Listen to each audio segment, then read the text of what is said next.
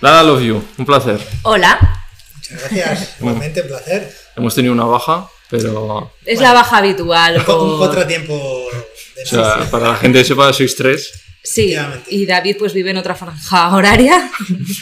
Bueno, para ser justos hay que decir, y es que ha tenido un contratiempo que va enseñando el culo por la calle, pero Sí, y ya le he dicho, bueno, he dicho, si hoy no se le va a ver las piernas, pero al ser tres se ha ampliado la, la estapa y sí que se nos ve las piernas. Sí, que- Entonces no, que se le haya roto el ver. pantalón. sí, malas. mal, mal. Pero bueno, luego se incorporará seguramente. Luego Eso viene. es. Vamos entrando. eh, bueno, lo primero que venís de México, ¿qué, qué tal? La experiencia. Muy bien, increíble. Súper bien. Bueno, tengo que decir que los primeros días un poquito regular, porque caímos todos en la maldición de Moctezuma. Tú especialmente. Yo especialmente, yo primero, nada más llegar, pum, ya me puse malísimo del estómago. Yo fueron los tres últimos, pero, Pero, los primeros me respetó. Pero vamos, una, una experiencia increíble. La gente también loca y con nosotros y deseando volver. O sea, o sea, que pasaste bastante por el baño, quieres decir. Bueno, Yo he venido con tres kilos menos. Sí. sí, a ver, eh, la comida está muy buena. Lo que pasa que mm, algunas cosas pues no te sientan bien, entonces pues tienes que ir un poco con Sí. cuidado. Acostumbrados. que haber comido vegano. Bueno, yo, yo comía. Bueno, de hecho creo que el problema... El problema no era ese. mm, Claro, eh, íbamos evitando las ensaladas porque Claro, como... yo me comí una ensalada y me dijeron, te la estás jugando muchísimo. Sí, ¿eh? ¿Y eso? Porque claro, lo lavan... eh. Ah, por ese, el tema es el agua, ¿no? Claro. Entonces, eh, yo dije, pues si no me he tomado nada, pero claro, me había lavado los dientes. mal. Ostras. Y entonces, pues, eh, sí. Pero bueno, en los conciertos y tal, como la acogida de la gente. Súper bien. Increíble, mejor de lo que Sí. podríamos haber esperado, la verdad. Sí, sí, no, no esperábamos que la gente estuviera tan, tan entregada, que se cantaran todas las canciones y todo, ¿no? Y, y la verdad que muy, muy contentos y eso, eh, con planes de, de volver cuanto antes porque, porque ha sido una experiencia muy buena. ¿Y ¿Teníais eh, expectativas de cuánta gente iba a ver? O... Pues no teníamos ni idea, la verdad, y es que según eh, pisamos México, como ya se habían vendido los tickets del, del concierto que teníamos en Ciudad de México, sacaron otro concierto para hacer esa misma semana, eh, o sea, con 3-4 días de Y antelación. se ¿no? vendieron todas. Y se vendió todo, o sea que. O sea, ¿de vamos, cuánto estamos hablando las salas? ¿Sabes? Más o menos. Pues una de mil personas y la siguiente que se sacó con tres días Era de adelanto pequeñita, sí. 170. Sí, una cosa así. Pero claro, vender 170 entradas en México a tres días del concierto, que es la sala completa. Claro. O sea, tenéis público ahí en México. ¿no? Sí, yo me he venido con regalos que la próxima vez me voy con la maleta vacía. Sí, sí. Increíble. A llenarlo todo.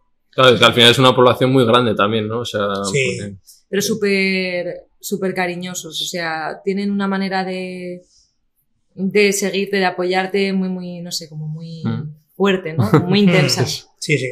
Vale, ¿y qué, qué recuerdo guardáis de ahí de algún momento bonito de, de algún concierto? La gente se ha tatuado nuestras firmas. Sí, sí, eso yo creo que ha sido lo más loco. ¿Sí? Sí, porque, a ver, aquí la gente viene, te trae un disco y te dice fírmamelo. Ahí te dicen, fírmame el brazo que me lo voy a tatuar. Y dices, hostia, Y no uno ni dos. O sea, Claro, claro. 20 personas de el, todos. el concierto este que te decimos que, que dimos el, el último día, que no estaba planeado antes, de repente vino un montón de gente y, y decía, bueno, se están copiando, copiando unos de otros. Está aquí la gente, oye, fírmame el brazo, fírmame la Y pierna. luego te tal". mandan la foto del tatuaje. O sea, no Sí, te sí, creas que es un- muy loco, No te creas que lo dejan ahí, no, no, te mandan, me lo he tatuado. Sí, ¿Y qué sentíais? ¿Por qué os decían que habíais llegado ahí a México? ¿Qué, qué os transmitían ellos? Bueno, había mucha gente que nos decía que, que nos seguían desde hace muchísimo tiempo, que otros que les habíamos salvado la pandemia. Digo, Sí. "Ven, no sé por qué, pero bueno, muy bien, ¿no? Había muchas ganas de que fuéramos. Sí. ¿Verdad? Como que la gente tenía, desde hace años, muchas ganas de vernos por ahí. Y el buen rollo igual, ¿no? Sí, La fiesta. Súper. Vale, pues dejado México vamos a hacer la promoción primero de la, la mía, de Comil. Eh, ¿Habéis tomado leches vegetales vosotros? Sí, Sí. yo es la única que tomo. Ah, sí. Sí, de hecho yo, a mí me gusta mucho la de avena Ajá, esto, y, y bueno, y la de almendra también, pero Sí. me gusta más la de avena. ¿Te has servido leche? Sí, sí, Ah, sí. vale. Sí, el último. Pues eso, son, es una empresa murciana, sin azúcar y nada. Y ahora vuestra promoción. Bueno, nosotros estamos ahora de, de promo de nuestro single Quiero quedarme para siempre, que como lo hemos hecho con una artista mexicana, pues ahí en México, pues hemos hecho bastante promo también y la verdad que ha, ha estado, ha tenido muy buena acogida allí, ¿no? La Sí. gente, eh, bueno, de hecho ayer vimos que, que, em, había gente de México que se está haciendo covers, las graba y... Pero increíbles. Sí. Sí, Nos- sí. nos las mandan y es como, pero dejad de hacer covers que son mejores que la original y nos estáis Sí, dejando sí, nos mal. dejan en ridículo. Sí, sí, Total. muy bien. Así Vale, que... Y luego de gira, conciertos, festis. Sin parar. O ¿Dónde, sea, vais a- ¿Dónde os pueden ver? Casi que es más fácil que entren en Instagram, en la Love You Es que oficial, estáis en todos, macho. y que miren la- las fechas ahí porque es, es, es de locos. Este, bueno, no sé exactamente cuándo emites esto, pero... Este- dentro de un mes o así está. Vale, entonces habrán pasado ya los que me sé a corto plazo. Sí, Eh, pero bueno, este verano pues estaremos en el FIP, que nos hace muchísima En ilusión, el Arenal. en el Arena, en el Low, en el Contemporánea, eh, pues todos El los Cultural. festivales que para nosotros eran míticos eh, toda la vida, pues, Sí. pues este año vamos a poder estar eh, en todos estos festivales, ¿no? ¿Cuál es el que más ilusión os hace? A mí por lo que supone, porque fue mi primer festival como público, el FIB. O sea, ¿Dónde creo es ese? en, en. Ajá. Yo recuerdo que con 21 años me regalaron la entrada para ir al FIB, el abono este de tres días, fue la primera vez que yo fui a un, a un festival en mi vida y claro, eh, dos años después, pues, pensar que estoy tocando, pensar que voy a tocar ahí, pues no sé, es que es como jamás lo habría imaginado, la verdad. ¿Y a De esto que sueñas. más? Sí, bueno, eh, el FIP también, pero mm, eh, vamos a ir, no sé por qué, me hace también ilusión el Contemporánea, porque mm, ya hace años eh, eh, era un festival que nosotros siempre queríamos ir, porque ahí iban muchos grupos de eh, popis y tal, que nos gustaba muchísimo y, y siempre decíamos, algún día tenemos que estar ahí, nunca íbamos, nunca nos llamaban, y por fin este año, pues, pues vamos. Sí. Y, joder, pero es que en esos festis vais a tocar igual hasta el público que más habéis tocado nunca en algún sitio. No lo sé, porque realmente, por ejemplo, en el Sansan, ¿qué nos dijeron? Que eran aproximadamente como, De 15 a 20, sí. como 20.000 personas. en ¿Habéis el- tocado ya? o? Sí, Sí. sí. En el warm-up debía ser algo así. sí y si no más, porque llega un momento en el que es muy difícil calcular en un festival. Se saben los abonos que se venden, pero luego tampoco se sabe a ciencia cierta cuánta gente te ve. Claro. Eso es cuando ya te pierdes la vista y no alcanzas a ver a más gente y dices, vale, igual aquí hay miles. Sí, es verdad que quizá el, el Sansan, que, que fue como en octubre del año pasado, Sí, ha sido el que más nos ha impactado, porque fue como el primer festival en el que tocamos que la gente podía estar de pie. Claro. Porque antes era todo con gente sentada, con su mascarilla, tal, y de repente, claro, acostumbrarse a tocar en un sitio que más o menos reducido porque tenían que limitar los aforos y todos, a de repente, ¡wow! 20.000 personas, será increíble, ¿no? sí, Y- eso fue muy impactante.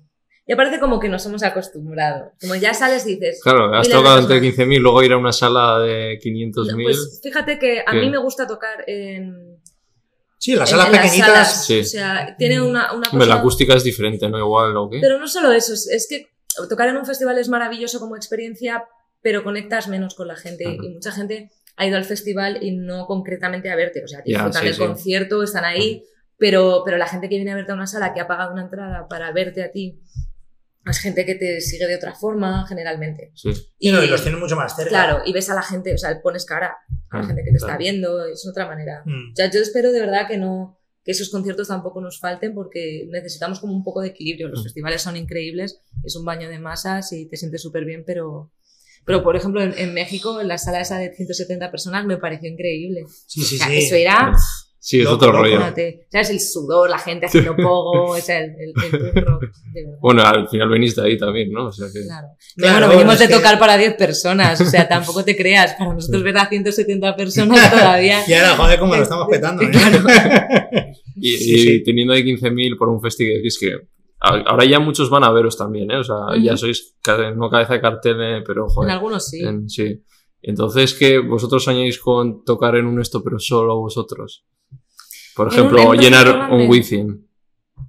Mm, es que ¿sabes qué pasa? Que nos están pasando cosas tan, tan rápido de, de que hemos pasado a tocar en sitios pequeñitos a ¡buah! que es como hostia, tocar en el Wizzing mola, pero, O sea, es un sueño. pero ya lo que estamos eh, haciendo ahora ya nos parece la leche. Claro, es que yo opino exactamente igual. Creo que el sueño no O es sea, me dices, tocar en el ¿tocar en el Wizzing. Wizzing te mola? Sí, claro. Claro, o sea, ¿nos encantaría tocar en el Wizzing para 40.000 personas? Pues, que, pues sí. Sí. por supuesto, pero no lo tenemos como objetivo. No es una, yo por lo menos no lo tengo como hasta que no consiga esto. No es algo que se habla ahí en los ensayos. ¿no? La verdad que no.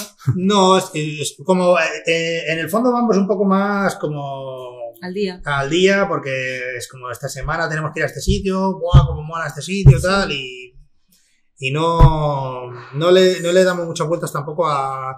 eh, nos gustaría tocar en el Wanda, yo qué sé. Es que estamos muy contentos con todo lo que está pasando, tú imagínate. O sea, de, Mm. de un mes a otro cambian las cosas. Sí, Entonces, ya con eso, o sea, con esos pequeños, Sí. bueno, pequeños o grandes pasos que vamos dando, vamos notando una diferencia en cómo cambia incluso nuestro estilo de vida, nuestra manera de, de, de- de trabajar, porque todo afecta, claro. Sí. Y, y que no nos, yo de verdad no creo que ten- no tenemos tiempo para decir, bueno, ¿cómo sería tocar en el, en el Wizzing? Creo que, bueno, pues si llega, llegará. Claro, vivís al día. Pero no es, una, no es una cosa que tengamos, tenemos que conseguir llenar el Wizzing o el Wanda. Si llega, llega, pero si no, de verdad, todo lo que estamos viviendo a día de hoy no, Sí. no es ni la mitad.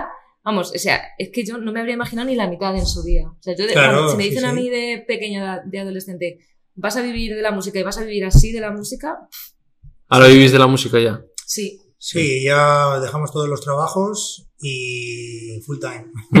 Además full time literal. Sí, porque, no hay descanso. O sea, la, Ah. gente, la gente descansa los fines de semana, nosotros no. Ni entre semanas. O sea, esto es ya. A Meri no hay que bajarle el sueldo, ¿eh? Sí. Hoy, hay que bajarle. sí. Hay que, Hay que hay que quitar. ponerle un... Tiene una, Una penalización. eso es, eso es una multa. Vale. Sí, sí. Bueno, quería hablar un poquito del origen, que igual Celia no estaba en ese momento. y- No había nacido. ¿Tan mayores son o qué? Bueno, no tan, pero, No, no pero, tanto. pero más bueno, pero ayer dijo un dato, Celia, yo no sé si es verdad. Dijo, el grupo empezó cuando yo tenía 8 años. No, menos, porque ¿qué teníais? ¿14? Bueno, pero ahí no empezó la lobby, ahí nos empezamos David a dijo que sí. conocer, Pero, ¿cuántos- El origen, el origen ¿Cuántos de años, tenías, Claro. cu- ¿Cuántos años tenías cuando empezaste a tocar con David? a tocar Años. eh, 16. Pues yo, cuando tú tenías 16, yo tenía 8. O sea, es real que cuando empezaste a La comunión. Vale, pero... No he hecho la comunión porque... O sea, joder, o sea, macho, ya no me... cada vez peor, ¿eh? No había hecho ni una comunión. Ni, ni estoy bautizada, o sea que... sí. Pero a ver, la cosa es que nosotros, eh, pues es como la típica historia de, de chavales de instituto que se montan una banda y, Sí. y hasta ahora, o sea, quiero decir, porque nosotros en ese momento mm, nos gustaban, em, pues yo qué sé, grupos como Nirvana, eh, Offspring, eh, Green Day y todo esto, y lo que hacíamos era pues tocar versiones en el local y ya está. Entonces ya, pues unos años más adelante dijimos, vamos a a hacer nuestras propias canciones en, en español, porque lo que hacíamos antes era guachu guachu. y, y bueno, pues un poco más tarde, unos años más tarde, pues eh, empezó la Love You como tal. O sea, no habéis dado conciertos antes de. Antes de... Bueno, dimos un concierto. que de hecho eh, me hace mucha gracia porque tenemos eh, el cartel del concierto en el local. Ah, sí, ¿eh? del- de ese primer concierto, antes ni siquiera de, de ser la La Love ni nada, y lo tenemos, tú lo has visto, ¿no? Lo tenemos ahí. Eh, es que mi madre lo ha rescatado de, de las cosas que tenía yo en casa y me la, me la plastificado, no sé qué, lo tenemos ahora mismo ahí puesto en el local. Es genial porque su madre ha hecho como carteles plastificados de cosas bonitas que nos han pasado. Ajá. Y hay concretamente uno que me causa mucha ternura, que es eh, una foto del doble disco de platino, pero como en A3, plastificada. Como, como nos, nos dieron Sí, discos de platino claro. a todos, pero no lo suficientes como para llevar otro al Bueno, a ver, te voy a decir de qué, por qué, eh, eh, por qué lo ha hecho. Es porque yo un día dije, mira mamá, el disco de doble platino y tal, y, y ella dijo, bueno, ya que lo tengo aquí, voy a hacer una foto porque te lo vas a llevar a tu casa. Claro, pero si a mí me parece Pero ¿qué es bien. lo que ha pasado? Que mi madre se ha quedado con el disco de doble platino en casa y me ha Y dado, la, una foto. y me ha dado la foto a mí. Dicho, cambiazo. Toma, toma. Marilo, O sea, te quiero. Eres el cambiazo, ¿eh? Efectivamente, lo tiene ahí en el salón de puta madre. Y cuando vengan las amigas puede fardar, y, ¿no? Claro, y yo, y yo lo que tengo es pues La el, foto el A3 plastificado. Está guay, ¿eh? Claro. Vamos a quedarnos ahí, porque claro, tenéis. Bueno, yo me pierdo. ¿Cómo es? Disco, doble disco platino, ¿qué Tenemos tenéis? un disco de oro, Y- un disco y- de do- doble de do- platino, dos, doble dis- platino, dos discos sí. de platino. ¿Qué es más? O sea, El de platino. el A platino ver, que el de oro, ¿eh? claro, nosotros nos hemos ido enterando ahora de que va la Sí, cosa. sí, parece que va- tenemos experiencia en esto, pero que va, lo Claro. buscamos en Google como... Antes, antiguamente era eh, en función de los discos que vendías, Sí. pues cuando llegabas a una cifra, pues. Ah, mira, ya está por ahí David.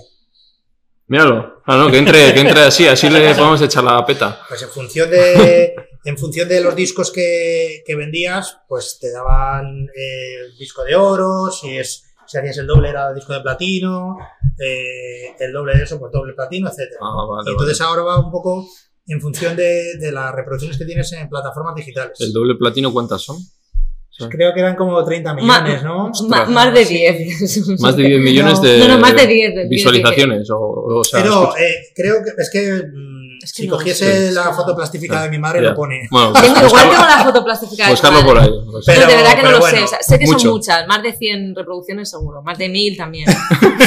más de 10.000 también. No, creo que es eso, es como eh, eh, 30 millones de mm, reproducciones de una canción, Sí, pues son eso, eh, doble platino o algo así. Entonces, pues eso, cuando llegamos ahí, eh, hicimos una celebración, una fiesta. La para- excusa perfecta para que nos regalen pizza. Porque si os han dado el doble platino, tiraos el rollo, patrocinadores, dadnos pizza. Sí. Solo lo hacemos por eso. Claro, o sea, todo es en base a, A la pizza. a que nos den de comer. Bueno, le han pasado desapercibido, ¿eh? Le echamos la bronca. Perdón. Bueno, ya le hemos Que dicho a la gente. Dos circunstancias. Una, que soy un tardón, ya llegaba tarde. Y dos, que ya llegando tarde me he subido a la moto y se me ha rajado el pantalón. Lo Claro. juro, de arriba abajo. No, si ya lo hemos contado, Ya. ibas enseñando el culo a Sí. la gente, así que. Pero es que habría, habría tenido más visualizaciones. la Claro, cosa. es verdad. Te vienes aquí Doble platino habríamos hecho. Claro, efectivamente. Pero era muy lamentable. Eh, está bien cuadrado con él. Que, bueno, hemos hecho un poco la intro de cómo, bueno, de México hemos hablado, de la experiencia y de la, de cómo empezasteis un poquito. Nos hemos quedado en el instituto, que Celia estaba en la comunión todavía, bueno, que no la había hecho, Ni la había hecho siquiera. No, no, y ni y la ni la hizo. Ni la hice, ¿no? ¿Y de dónde sale ese nombre? No sé si lo habéis hecho, yo no os he oído en ninguna, ninguna entrevista. Creo que es la pregunta que más nos han hecho en la Ah, sí, del- No, es una canción de, de, la- de los Pixies, de un disco, es el, el Surfer Rosa, y que tampoco es que sea un referente muy Bueno. importante para La La Love You, lo que pasa es que nos, nos gustaba o sea, más el nombre, no sé, Ya. Fonéticamente. Sí. Te quedas un poco trabado, ¿no? No. Ese Sí, lo, lo ha dicho, no mi O cámara ha dicho cinco nombres Pero diferentes. es muy guay porque cuando vas a los sitios te llaman de muchas maneras. O sea, La- te aburres. La La Love, la- love, la, la, la, la I Love You, la, la, la, la, los, los- los La La La, La La Land. la, la, la, la, la, La pasa La Land. mucho. Para buscarlo Eh, en Google es un lío. Claro. Sí, pero es verdad que, o sea, cuando vas a los sitios, bueno, ahora los camerinos lo suelen poner bien, pero Sí. antes no. Ostras, Que antes sí. tú ibas a un camerino y ponía love, la, la. Dices, va a ser aquí. ¿Habéis pensado alguna vez en cambiarlo? Sí, por la... por la- Es que no da pereza ya. sí. Es que está, el merchan está hecho. Claro, es que- Hay que tener muchas camisetas. Vale, esos primeros conciertos, todavía no... est- ¿Esto de qué año estamos hablando? Nuestro primer disco es de 2008, pues de hecho, a lo mejor un par de años O antes. sea, ¿cuánto lleváis en la música vosotros? Como 15 años, más o Sí, menos. por Sí, ahí. sí, sí. Madre mía. ¿Qué año entraste tú? 2014. 2014. Vale, y hasta... Y es hasta... la nueva todavía. ¿sabes? Nunca voy a dejar de ser la nueva todavía. Pensaba que más tarde, fíjate, o sea, que llevas ya con ellos 8 años. Ocho años y conociéndoles bien.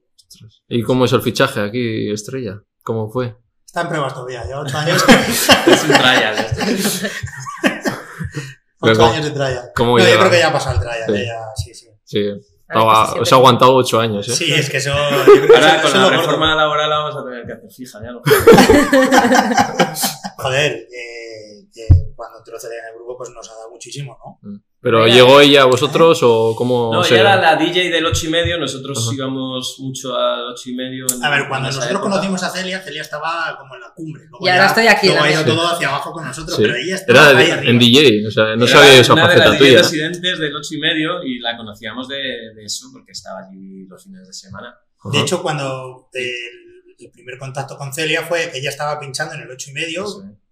Lleno de gente, y llegamos nosotros con una maqueta, se la dimos. ¿Sí? Oye, tía, mira a ver si puedes poner esto. Hace 10 años. esto. Y se tiró el rollo, una canción ahí Sí. en el 8 y medio y dijimos ya, El esta tía. Sí. esta Pero tía eh, no le visteis tocando el bajo ni nada, como... No, pero bueno, como ahí. Pero ya tenía su a- proyecto, sí. O sea, sabíamos que la guitarra por lo menos la tocaba. Ah, sí. Claro, ¿no? Y, y, y ahí pues empezamos a seguirla, tal, y bueno, pues un poco más tarde ella, hablamos con ella y... Dos años más tarde fue cuando me contactasteis para esto. Porque ese momento del 8 y medio fue en 2012. 12 o sí, creo. Sí. Así que no, no había ni Instagram. No, no, no había Instagram. ¿Qué va? Vale, y en ese momento, ¿ante cuánta gente podíais llegar a tocar? Cinco personas. O sea, aún nuestra- cuando tú ya estabas. familia. Que venía mi familia, que tengo más de cinco. No, bueno, a ver, nosotros, o sea, siempre desde, casi desde el principio, principio, desde nada más que hicimos las primeras canciones, siempre entramos de alguna manera en una escena, en un circuito de, de bandas, que al final todos pues, somos amigos y, Sí. y- y nos retroalimentábamos, pero, pero siempre dimos conciertos y siempre iba gente, que era, pues, llenábamos el Siroco o la El, Burley. el o- primer concierto que, que yo di con la banda fue en, la, en el Rock Palace, Ajá. que igual habría 50 personas. O sea, que para ser la salita del Rock Sí. Palace, dices, no sé, Sí. había color. Que digo lo de cinco personas Sí. porque, bueno, Pero no vivíais de ello, entiendo. en No. No, pero realmente ni aunque llenes para 500 personas, pues, o sea, Claro. que decir, se Sí, tienen sí. que dar muchos factores Ah. para que puedas vivir de esto, no Sí. solamente el... Es que os admiro más a los músicos porque es como, encima estáis todo el día para aquí para allá, o sea, te estás en Almería, te vas hasta allá, con vuestra furgo, o sea, vuestros gastos, pagar a los músicos y que luego encima el beneficio tampoco es tan, ¿sabes? O sea, no Me está tan bien pagado gasto, para mí, me parece. gasto. A mí me hace mucha gracia, el otro día me ocurrió una cosa, no sé si me sentó mal o, o es como una anécdota que me hace gracia, pero fui a ver a mis padres y al salir de pues, la urbanización estaban ahí como los vecinos en un banco y vi una, una mujer que nos tiene mucho cariño, que de hecho a mis padres les regaló un perro, bueno, o sea, una mujer que nos, que nos Sí. tiene, que uno de los perros de mis padres es regalado por ella, o sea, cariño de, de Mm. siempre. Suelta a, a pleno pulmón. Ahí va la artista, el que seguro que te estás forrando. Claro, se gira toda la, la comunidad, como nadie sabía quién era yo, y pero todo el mundo ya dice que te estás forrando. Y dice, Lado opuesto está la abuela de David, que le preguntaba cómo era lo que te dijo. No, me dijo, eh, estábamos- estaba hablando mi prima de su empresa y me dice, no, no puedes colocar a, a David ahí. O sea, ella ya sabe lo que hay, ¿no?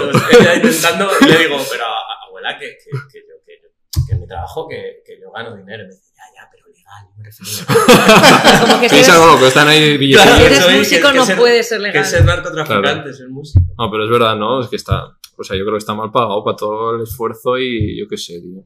Bueno, no es lo que la gente se piensa. Sí, no sé si bien o mal pagado. O sea, no es lo que la gente Ya, se piensa. claro. Como ha dicho Robert, Sí, hay, que estáis en el dólar y o sea, no es así. somos, somos una. No, no, claro. O sea, somos una empresa y como empresa que se autogestiona, pues hay gastos, hay Claro. ingresos. Es algo que se lleva la disco, no se lleva no sé quién, y Claro. al final dices, pero tú cuánto te quedas, o sea, Claro, y que no somos dualipa. O sea, Claro. que al final los que viven sin mirar la cuenta del banco Claro. de esto son cuatro Claro. mundos. Los demás. del rock. no, no, Sí. o sea, Si vivimos. estáis en el indie, que igual es más complicado, ¿no? Ahora se ha abierto un poquillo más, ¿no? Pero Bueno, eso, eso es relativo, porque lo, lo bueno de la escena indie es que, que hay, que, hay, que hay que todo un tejido y hay toda una industria y es, es- bueno, hay muchos festivales, es más fácil tocar. Casi, casi es- eso es una trampa a veces de, ¿no? Una de doble filo del el, el mainstream, porque te, Sí. te da cierta popularidad, pero muchas veces no te revierte a nivel económico. En cambio, el indie te mantiene en un- Mm. Sí. una posición más de eh, anónima, pero, pero te permite trabajar Hay como una con más regularidad. a pensar que el indie es como precario y no es así. A día de hoy no es así. el hombre, indie no creo que. Vetusta Morla lo pase mal. ¿sabes? No. Por eso, claro. Pero claro, el indie también, eso es un melón, porque hay mucha gente que se llama indie, pero tiene detrás una. no es independiente. Ahora, ¿no? ahora todo el mundo, ¿no? Ahora quiero decir, Dani Martín eh, va a festivales, que muy bien, ¿eh? Sí, Me encanta Dani Martín, pero quiero decir que ahora todo el mundo ve que el tejido industrial de la música va más por, por el indie y todo el mundo dice, ostras, Ajá. necesito entrar en ese circuito porque me va a dar mucho más. Es más que- estable. Que, Sí. que si voy a las galas de, de los 40 principales. Claro. Vale, sí, pero como hemos hablado antes fuera de camas, que estar en los 40 tampoco te garantiza nada. Hoy. Entonces, eh, tampoco estar en un festival indie, es que Sí. luego se- es lo que hablábamos, se tienen que dar unos factores que ni estar en los 40 te asegura un éxito rotundo, ni tocar en el FIP tampoco, o sea, es ¿Cuál creéis vosotros que son las claves como para vivir de esto y tener éxito constante más que... te tiene que pillar trabajando. O sea, porque no puedes tener un golpe de suerte, por así decirlo, o algo que ocurra que te ponga en el escaparate Sí. y te pille sin estar haciendo nada. Que a vosotros ha pasado, luego hablaremos, ¿no? Ese, pum, ese, Ujú. ese pequeñito golpe, ¿no? Pero Pero, si estabais no- trabajando de años. y- Claro, es que si no nos llega a pillar trabajando, creo que no nos habríamos podido, en el mejor sentido de la palabra, eh, aprovechar o, o, o beneficiar en algún sentido de, de lo que sucedió. Si pudiese elegir la carrera de, de algún grupo, creo que los, los grupos a los que más envidio son pues eso, grupos que han sabido mantener una regularidad y una constancia, yo que sé, pues Sidoní, que repente Mm. llevan 20 años tocando. Y han sido ahora teloneros, ¿no? De los Rolling. De los Rolling. Y siguen en festivales, y se les sigue llamando, y se les sigue escuchando. ¿Y cómo lo hacen? Haciendo las cosas bien, supongo, que sacando muy buenos discos, cada X años vuelven a sacar un trabajo. hay Constancia, ¿no? maravillosos, es eso, mu- mucho trabajo, mucho respeto por, por lo que hacen, mucha seriedad. Constancia, sí, sí. Mm. Y aprovechando con esto, ¿cuáles son vuestros referentes eh, musicales? Tanto igual, no sé si individual y colectivamente son los mismos o... Algunos sí. Más o menos, yo creo, ¿no? Bueno, sí, creo que escuchamos todos mucho de todo, entonces tampoco al final en algunas cosas coincidiremos, en otras no, Sí. pero creo que lo que le da el sonido a la banda sí que coincidimos, ¿no? Tenemos como los mismos eh, referentes desde que somos adolescentes, pues, Yo siempre he Claro. querido ser Avril Lavigne. pero eso justo del punk rock, punk pop americano. y- Y, eh, tenemos como común porque le dije, joder, me suena- cuando le conocí a Celia, que yo no había escuchado los Lala todavía, primero le conocí a Celia y sí, mira, esta canción, no sé, me puso el fin del mundo y, y no sé cuál más. Y digo, oye, esto me suena, no sé, a Blink 182. Sí, sí. Y me enseña el tatuaje y digo, espera, espera, que también me suena a Pig Noise. Y me dice, coño, es que es el, el mismo productor, ¿no? Sí. O, sea, Sí, sí. Claro. Así es. o sea, que esos son igual un poquito, ¿no? Blink en plan más internacional, ¿no? Diríais que son ahí. para son- mí del punk rock, o sea, yo como bajista creo que siempre he querido ser Mark Hoppus, pero en chica. Eh, Sí, pero bueno, toda esa onda de grupos americanos, eh, pues Green Day, Offspring y... San 41, que igual es madurillo, pero... No, no, No, sí, también. también. Sí, sí, a tope. Sí. Y pues eso era lo que nosotros cuando, cuando empezamos eh, hacíamos versiones de esos grupos y tal, ¿no? sí. Y, E incluso yo, sin conocerles, cuando yo empecé a tocar también. Ah. Y aquí Pig Noise diríais también, o...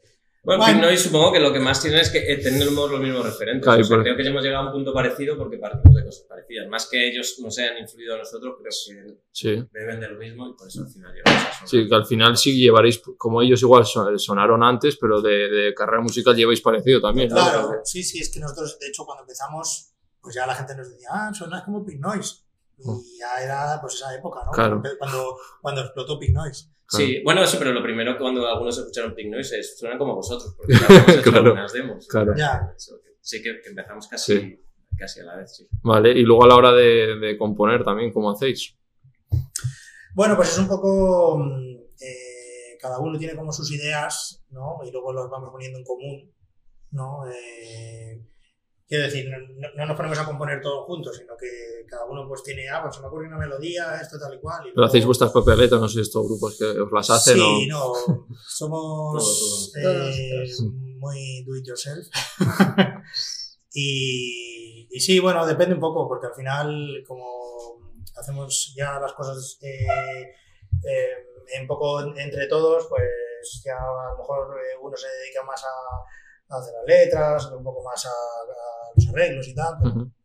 O Vale. sea, hablando de indies, o sea, nosotros lo hacemos todo desde la máxima independencia, ¿eh? Mm. Eso desde la, la música, los arreglos, las letras, hasta eh, trabajamos con gente. Pero la- eh, eh, di- dirigir un poco cómo es el arte de los singles, El videoclip y el- tal el también. videoclip también trabajamos con gente, pero que, Mm.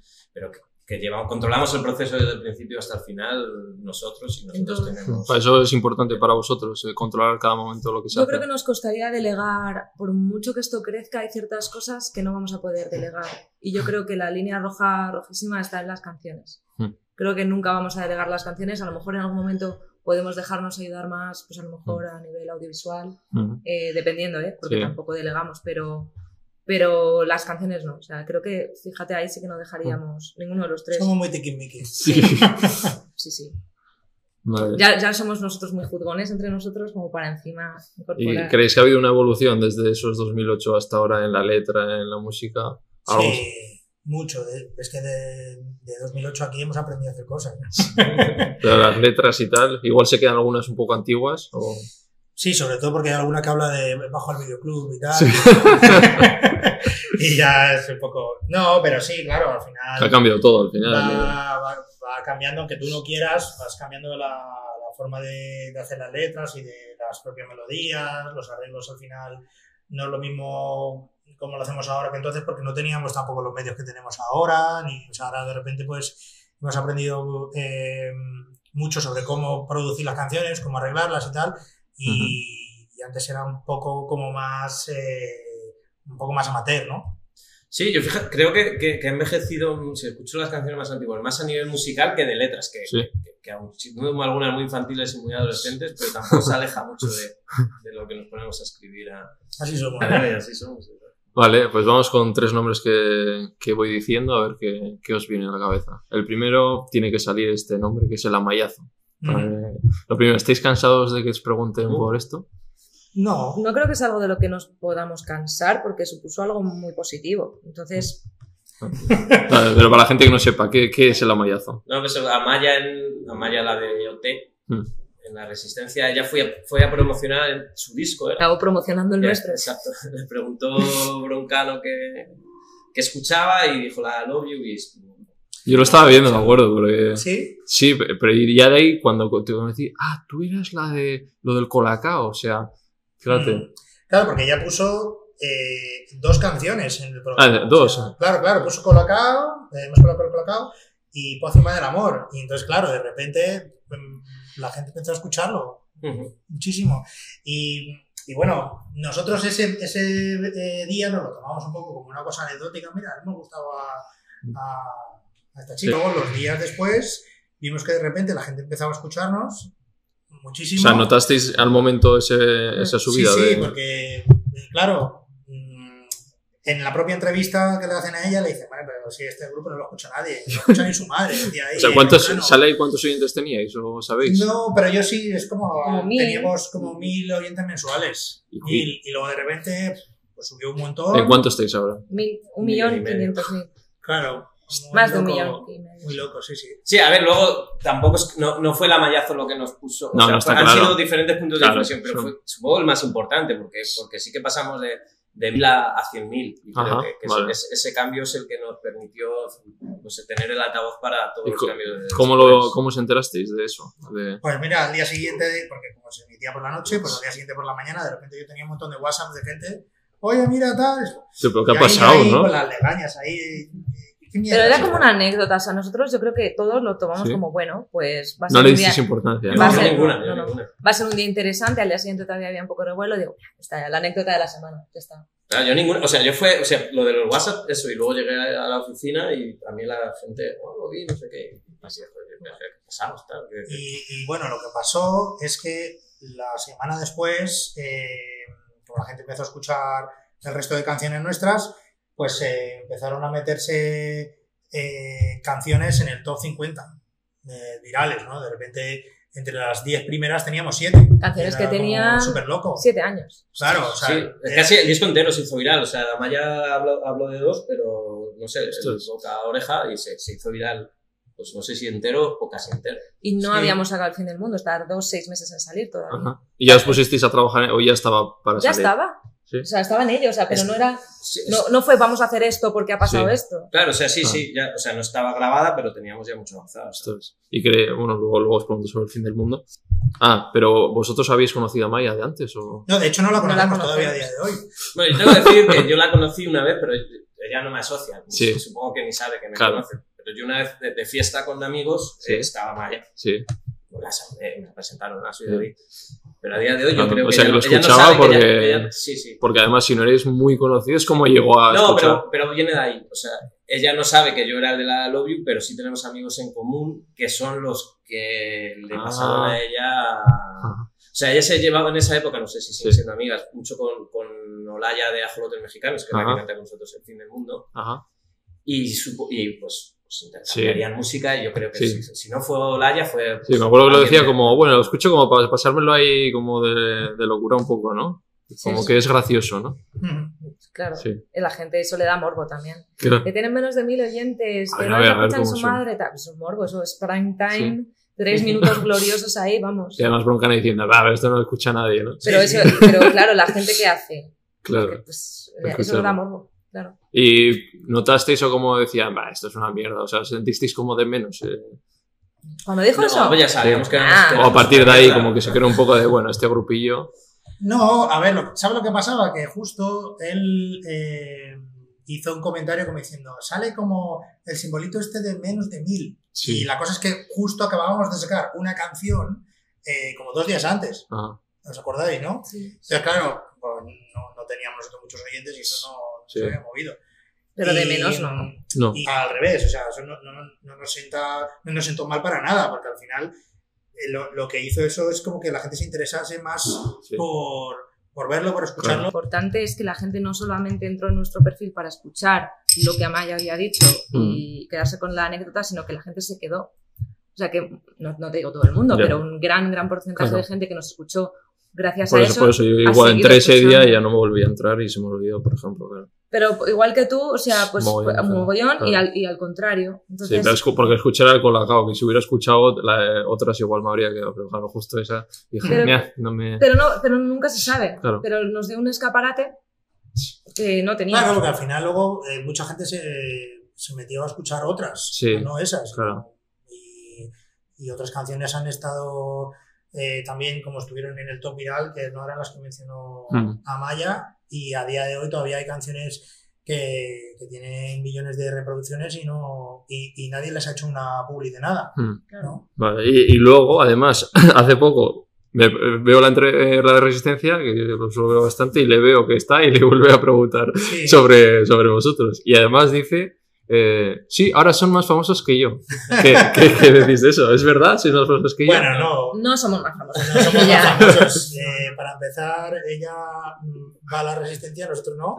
Broncano, pues Eh, ahí lo dejo. Pero no, pero hombre, a ver, todo el mundo sabe quién es eh, Amaya y nosotros Sí. vamos por la calle y nadie sabe quién somos nosotros. O sea, Pero, ojo, igual- porque no creo que, primero, que nos tengamos que comparar a nadie y creo que además eh, venimos de, a lo mejor bebemos de, de públicos similares en algún sentido, pero venimos de circuitos distintos y hace una cosa muy distinta a la Qué nuestra. humildes son. No, y yo, y yo creo que, que a ella se la respeta mucho por Sí. lo que ella hace. Creo que Sí. su público es muy fiel, precisamente ella ha sabido hacer las cosas muy bien. ¿Te imaginas que con lo bien que ha hablado la chica de nosotros nos ponemos a rajar en plan mal? No, pero que es, es No, pero no era en plan mal. pero es era- infinitamente más famosa que nosotros. O sea, ella Siempre como, Era- era por- y como por- No hay artista, debate, no o hay sea, debate. Era por valorarlos a vosotros de decir, claro, oye, que vosotros también llenáis, ¿sabes? No, no. ¿Y habéis hablado con ella alguna vez? o no? En su día, cuando pasó todo esto, eh, bueno, pues intercambiamos uno- unos mensajes, le dimos las gracias, muchísimas gracias, bla, bla, bla. Eh, pero bueno, luego como no hemos vuelto a coincidir y no, Claro. no la También fue persona. justo, o sea, porque sí, eso. Dijimos, ah, sí, muchas gracias, tomamos un café. También tiene pinta de ser muy despistado, que tiene mil cosas y... No, hombre, pues eso, que es que tiene su propia Claro. carrera, no hemos coincidido. Si llegamos a coincidir en un festival, pues evidentemente, pero como no hemos tenido la No, la- pero luego eso por, por, por WhatsApp fue súper la Sí. nosotros. Sí, entre, entre No, no, nosotros. No, pero no pasa nada. No, no. Lo que pasa que es que con lo de las comparaciones, al final, joder, nos ha costado tanto llegar a donde estamos, que es como, de verdad, yo no, no, no me siento ni menos ni más que nadie. O sea, cuando has preguntado también antes que si os- nos sentimos de menos, en absoluto, si lo que nos está pasando es un sueño. Muy por encima de lo que sea, hemos imaginado. Cualquier cosa que nos esté pasando ya eh, está por encima de cualquier cosa que haya pensado yo en toda mi vida. Y lo digo honestamente, o sea, mm, ni Mm. mis mejores sueños. Entonces, Bueno, hasta que salga. Eh, bueno, ya habéis dicho para que nos llevan a la resistencia a hacer un alegato. ¿Por qué os tienen que llevar a la Pues, resistencia? Ahora no, no ya, no, queremos. A ver si así funciona. No, no, no, no creo que tampoco sea una cosa de que no nos quieran llevar. Es que esas cosas pues se programan con muchísimo tiempo y, y a veces les encajará llevar unas entrevistas y otras no, pero Mm. no creo que sea una cosa de no queremos llevar a Vale, Además, encajaréis bien, ahí daréis espectáculo. Tú verás. Sí, sí. vale, vamos con otro temazo. El fin del mundo. Ujú. ¿Qué, ¿Cómo llega? ¿Cómo, ¿Cómo se coja esa, ese tema? Bueno, pues nada, el fin del mundo. eh, cuando nosotros eh, eh, la hicimos, nos gustaba, pero no, no pensábamos que fuese a tener el- la repercusión que ha tenido, ¿no? Y, y la verdad que, que bueno, justo nos pilló eh, en un verano que, que nos fuimos a, a hacer canciones, nos fuimos a, a Chile, David y yo, y, y ahí, pues, bueno, conocimos gente allí que, que nos echó una mano con algunos arreglillos y tal. Y, y eso, luego cuando volvimos a España un mes más tarde, eh, nos metimos en el estudio a grabarla y nos y dijimos, está quedado guay. pero, pero ya está, tampoco. Eh, No pensáis que iba a ser tan que iba, que iba a pasar lo que ha pasado después. ¿no? Ostras. ¿Y cuál creéis que ha sido las claves de ese éxito? De verdad que no. Claro, lo intentamos, pues, si, si lo supiésemos. Claro, Estaría bien para hacer todo lo que... Ahora la gente te dice, "Te- tenéis que hacer en el mundo y nosotros. No, hombre. Claro, es- claro, sí. cada canción tiene lo suyo, ¿no? Sí, pero bueno, supongo que hay algo que tiene la canción que ha conectado con, con la gente, ¿no? La letra, la melodía, eh, no sé. Y, y mucha gente la ha tomado como, como suya y, y, ah, la verdad que mucha gente viene y nos dice, bueno, es que esta canción de verdad me ha tocado mucho y yo Mm. creo que esas son las cosas que más nos, eh, nos sorprenden y nos eh, llaman la atención, ¿no? Todo esto. Sí, otra otra vez volviendo a lo de la independencia, pero creo que, que una de las claves por lo que, por lo que funciona es que es una canción como bailable y demás, pero es una canción como muy sincera, que no tenía ninguna pretensión de, de- de ser un hit ni de ser una canción para todos los públicos y masiva. Ha- Auténtico ha de pasado- vosotros, ¿no? Claro, ha pasado por, por, por puro accidente, pero es una Mm. canción que al estilo La Love You, que habla de las cosas que hablan de La Love You y que se- no tenía más objetivo que, que ser una canción más. Mm. Y creo que por eso también la gente la, la entiende como una canción muy sincera y la diferencia a lo mejor de otros hits más redondos, ¿no? Que, Mm. que parece muchas veces que están más forzados. Creo que esto ha salido de, de casualidad. Y eso ¿Diríais que es vuestra canción más conocida? Sí, sí. Sí. Sí, En los conciertos y así, Sí, sí. se nota. sí, sí. sí. A ver cuándo me invitáis. Claro, O sea, siempre. Pensaba- Tengo unas ganas, porque últimamente solo escucho la, la Lofi 21, o sea, Pues tocábamos. ¿Hoy? ¿Hoy qué día es? sí, tocáis mañana en Pamplona, ¿no? Mañana tocábamos con Claro. 21, pero se ha, se ha aplazado. Ah, sí, se ha aplazado. Ujú. Vale, vale. Que además les he dicho antes que te, te imito la voz de, del fin del mundo, pero, pero no. Hola. Sí, Sí, sí. hola, yo venía. Me imito mucho, si no es por ti. ¿eh? Pero me encanta, o sea, le iba a todos. y- Vale, que vamos con, con tercer nombre. Eh, este va, va a ser un poco más individual. Eh, los, los pilares de vuestra vida, alguien que os venga a la cabeza. Robert, Hostia. está más Los emocionado. pilares de nuestra vida. La no tuya- sé, la de la como- tuya, concretamente. Sí, sí, a ver, mm, es como súper eh, típico, ¿no? Pero yo siempre digo que, pues, eh, mi familia, mis padres, para lo que es esto de la música y tal, siempre mm, han estado ellos como más ilusionados todavía que, que lo que estaba yo con, con todo esto. Siempre Pero te han apoyado que- siempre. Sí, sí, como ellos eran los primeros que decían, no sé cómo no sois súper famosos, esto es la bomba, esto que estáis haciendo. Y bueno, yo creo que, que un poco si, si no hubiéramos tenido como ese apoyo, yo creo que hablo un poco por Sí. parte de los tres, porque No, yo iba a decir Modric. ¿Quién es- ¿Quién es Modric? El del Madrid. futbolista. Ah. Sí, siempre ha sido una inspiración. ¿verdad? No, pero, pero quiero decir que, que sí que igual a lo mejor en, en otras cosas eh, no, a otras personas no, no les habrían apoyado tanto, pero nosotros yo creo que sí que hemos recibido bastante. Claro, además no se preguntó, pero claro, hasta que lo petáis, quiero decir, eh, lo que me habéis dicho, que no vivíais de eso, o sea, ¿hubo algún momento de decir, "Pff, esto igual nos tenemos que poner a, a currar de otra cosa y lo dejamos? O... No, hemos currado, hemos currado. Sí. Sí, sí. Pero de, porque igual os quita tiempo, ¿sabes? Entiendo que estéis para aquí para allá y decir, oye, esto igual no va a ningún lado, no sé, ¿cómo, cómo vivisteis ese momento? Claro, sí, me- o sea, es, es difícil de compaginar, pero hasta hace muy poquito la música era, era ocio, pero nos dedicábamos todo nuestro ocio a la, a la música, pero al final se sacaba el tiempo para, Ah. Sí, para las dos cosas, pero hasta aquí hemos también hemos tenido nuestras cosas Sí. profesionales. sí, claro. O sea, nunca habéis pensado en tirarla todavía. o- En dejar la música, no. Es que era como nuestro hobby, entonces. Claro. Igual dedicarle menos tiempo, ¿no? Y ya está, ¿no? Sí, o sea, no era una cuestión de, o sea, o sea, sí que habíamos tirado la toalla en el sentido de nunca pensábamos que nos íbamos a profesionalizar, creo que eso lo teníamos claro, de que, Claro. Pero tampoco era un drama. no, Ya. claro. De que hacemos escuchen más Pues o como tal, ¿no? que en los fines de semana se va a pescar. Es que nosotros, Eso. nosotros dedicábamos nuestro tiempo libre por separado y luego como grupo Claro. a, a la música. También por eso eh, llevamos los años que íbamos juntos, porque además antes de conocernos ya teníamos esa misma afición en común a la que le dedicábamos muchísimo tiempo. Entonces, Mm. yo de verdad no, no siento que no estuviéramos triunfando antes o que yo, yo de verdad ir a, ir a Valencia y, y ver a 50 personas en una sala pequeña en, hace 8 años, yo lo sentía como, Ah. como un logro. O sea, no, no, no nos daban duro, pero bien, nos daban claro. otras cosas. Claro. O sea, no era, no era una cuestión, pues eso, teníamos Sí. nuestro trabajo para, Claro. Para poder comer. Y creo que si de repente esto se acabara y nadie nos escuchara jamás por cosas de la vida, seguiríamos haciendo. No, por supuesto. O sea, súper agradecidos a la música. O sea, Es por- Sí. porque disfrutamos el proceso. es lo- es el- La frustración sería no tocar. O sea, yo cuando más frustrada he estado en mi vida es en, la- en las épocas en las que precisamente por, por cosas de la vida tocábamos menos, pero nunca hemos dejado de tocar. Mm. Pero a lo mejor sí que es verdad que hubo unos años en los que teníamos menos actividad. A mí me frustraba no tocar, no que la gente no nos escuchara. Nunca he tenido frustración de cara a esto nos está apreciando desde fuera. No, no. Hombre, y eso, y que no es un trabajo, como dice el, el chico que viene con nosotros en los conciertos, que nos dice muchas veces, llevaba yo a, a picar a la mina. A este yo le llevaba yo Ya. a picar en la mina, la.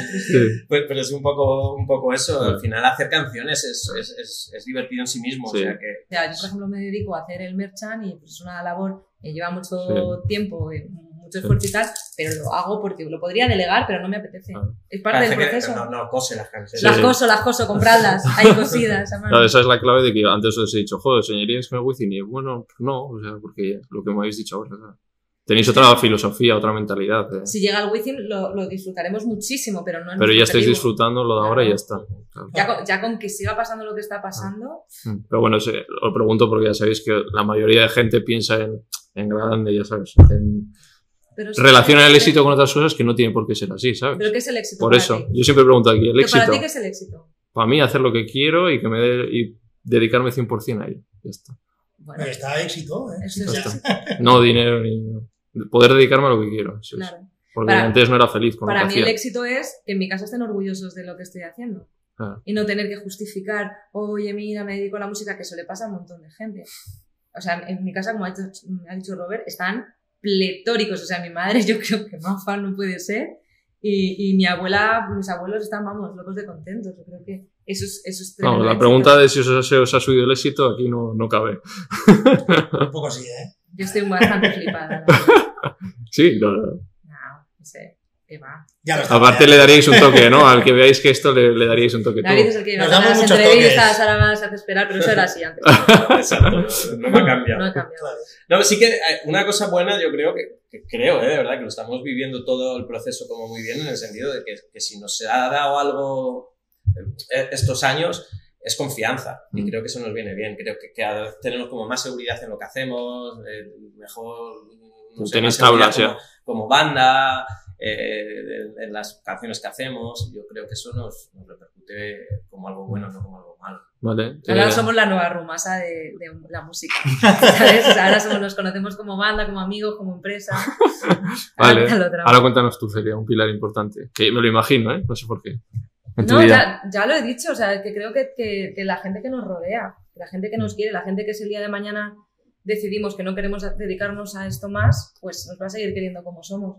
O sea, a mí eso me da una tranquilidad enorme porque quiero dedicarme a esto toda la vida, pero al mismo tiempo es un, un pilar fundamental saber que mi familia, mi pareja, mi- mis, mis amigos eh, van a seguir siendo y estando eh, como son y donde están, eh, pase lo que pase. O sea, yo me voy a la cama toda la noche muy tranquila sabiendo que, que, que estoy haciendo feliz a mucha gente, pero principalmente a mi familia. O sea, mi familia me está viendo cumplir un sueño, pero a la vez, a través de sus ojos, estoy cumpliendo el suyo, ¿no? Porque me acuerdo cuando... Es que me acuerdo concretamente un concierto. Yo tenía 13 años.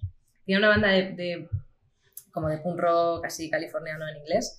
Y me invitaron a tocar en las fiestas de un pueblo, no me acuerdo ni del nombre, pero estaba en lo alto de una montaña y recuerdo a mi padre cargando mi amplificador montaña arriba y la batería mi madre, no sé qué, porque claro, la banda era mía, pero yo llevaba todos los instrumentos.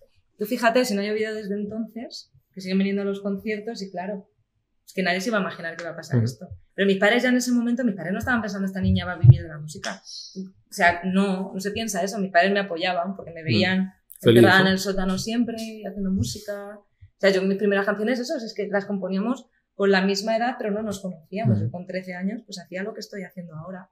Lo que pasa que no, o sea, no piensas que te va a pasar, eso pasa en las pelis. Vale, ¿y tú, David? ¿Alguien Un, importante? po- un poco lo mismo, o sea, en mi familia, que, que es un poco diferente a lo de, a lo de Celia, o sea, no, nunca ha habido, la gente no ha tenido, no ha habido músicos ni inquietudes así especialmente musicales o, o artísticas, pero siempre he tenido la suerte de, eso, de que mis padres y mi familia en general siempre me han dejado un poco hacer lo que, lo que me da la, la gana. Pero cre- creo que si no es por eso, es, es muy difícil hacerlo. O sea, mi padre y mi madre nunca me han presionado por, por pues tienes que, ¿no? Dedicarte a algo, o sea, tienes que ser abogado. Mm. Eso Siempre es fundamental. son muy contentos y siempre me han apoyado y sea, hace poco les tuve que decir, papá, mamá, que, que voy a dejar el, el trabajo por lo menos temporalmente para dedicarme solo a la música. Yo pensaba que Sí. me matan, pero bueno. Creo Seguro, que- tal. Pero es que Sí. yo no, lo, yo no podría hacerlo igual de no tener la aprobación. O sea, sonará como suene, pero creo que de no tener la aprobación Hombre. de la familia, ostras, Está, eh, sí, sí. cambia la peli. Claro, yo, yo lo, yo lo he vivido con, con- con muchos, o sea, hemos, a lo largo de estos años, pues, pues muchos amigos súper talentosos, Sí. súper talentosos, pero que, que van con ese, con ese lastre, Mm. que, que, que, que- que querían dedicarse a eso, que tenían el talento para eso, pero que tenían una presión tan grande en, en- La familia. en casa que, que al final, poco a poco, pues, pues vieron que han ido cediendo. Y, Muy pues eso. difícil. Y Creo luego, que, que sin ese apoyo... ¿y creéis que es importante los recursos que tiene cada uno para la hora de, de llegar?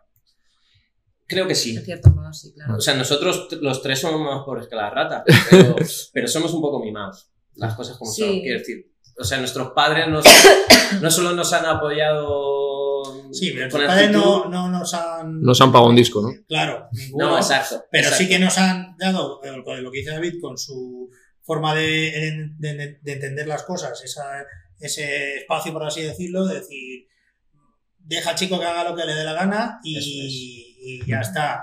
Que si esto eso, le o gusta, sea- pues, pues- Y creo que eso es lo más importante, porque al final, aunque tuvieras un montón de pastas y no te dejan hacerlo, no. Claro. Eso es. O sea, somos los tres eh, de familia muy humildes. Mm. O sea, nunca eso, no- nunca nos han financiado nada, ni, ni hemos tenido ningún tipo de contactos porque Celia no tiene ningún yate.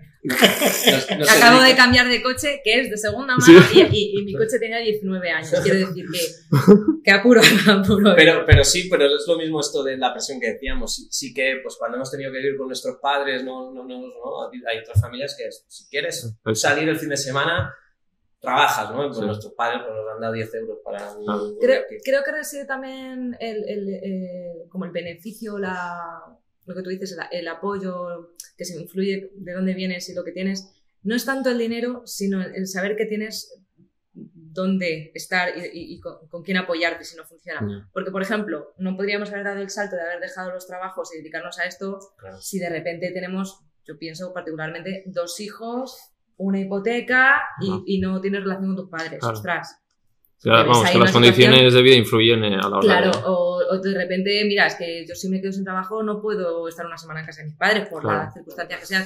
Yo sé que mis padres eh, dinero no tienen, pero oye, si un mes me tienen que pagar el alquiler Claro. y se lo tengo que devolver a los tres meses, quiero decir que ese tipo de cosas, de alguna manera todos sabemos que, que partimos de una, de una posición privilegiada que muchísima Eso es. gente no tiene, que no es la de tener dinero, sino es la de tener eh, la red, la red detrás. O sea, nosotros no nos vamos a pegar la hostia. No. Nos podemos pegar la hostia y, y- y sufrirla, pero Mm. no nos van a dejar caer. No. A ninguno de los tres. No, es, o sea, es exactamente eso. O sea, es un privilegio. O sea, si tú con 16 años tienes que estar ya preocupado de ir a la mina, pues te dejas de guitarrita y O de no te apoyan leches. para ir a clases de, de música, porque yo empecé a dar clases de música con 7 años porque mis padres me llevaban a clases de música. Claro. Sino de que me formo yo como músico. Me- Si me llegan a decir, no, mira, la música es una pérdida de tiempo, pues Ah. no estoy yo aquí. Vale, vamos a ese viaje a Japón.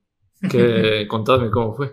Hay que repetirlo, ya se me está olvidando. Pues mira, eh, tengo que decir que eso- ese viaje a Japón fue la excusa que le dijimos a Celia para que se uniera al grupo. Mm. Sí, sí, "Oye, ¿te una viene, vendida de ¿Te apetece tocar en la novio? Ah, eh, nos vamos a ir a Japón en, Sí. en noviembre. Venga, va.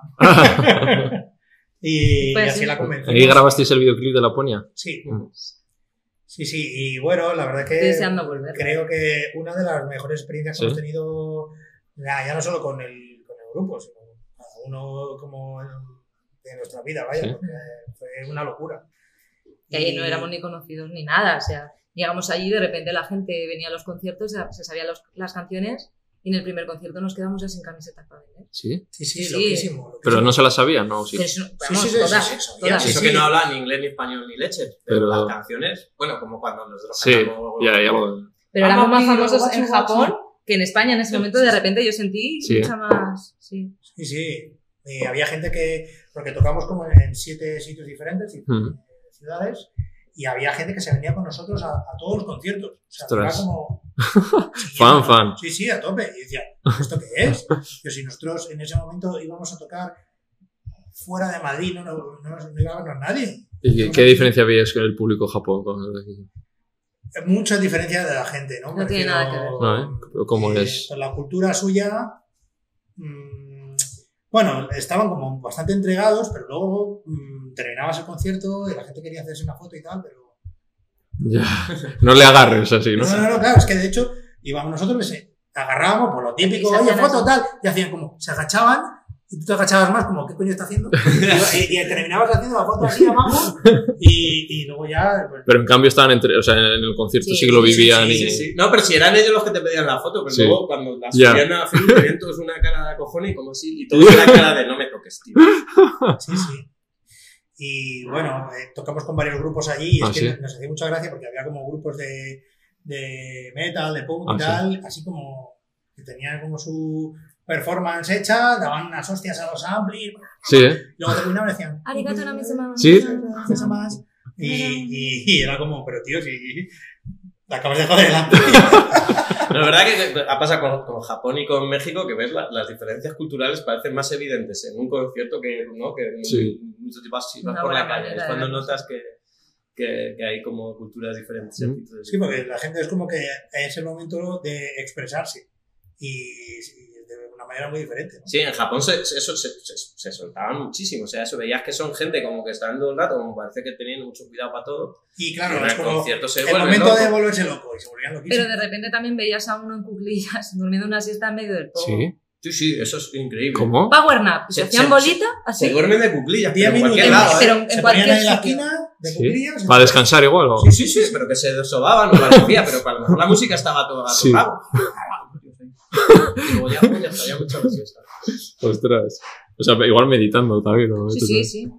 No, ¿Qué? nunca lo llegamos a entender. Ya. ¿Qué, ¿Qué es lo más surrealista que os ha pasado en un concierto, en general? Hombre, que se echen una siesta en cuclillas. Eso es bastante, por eso.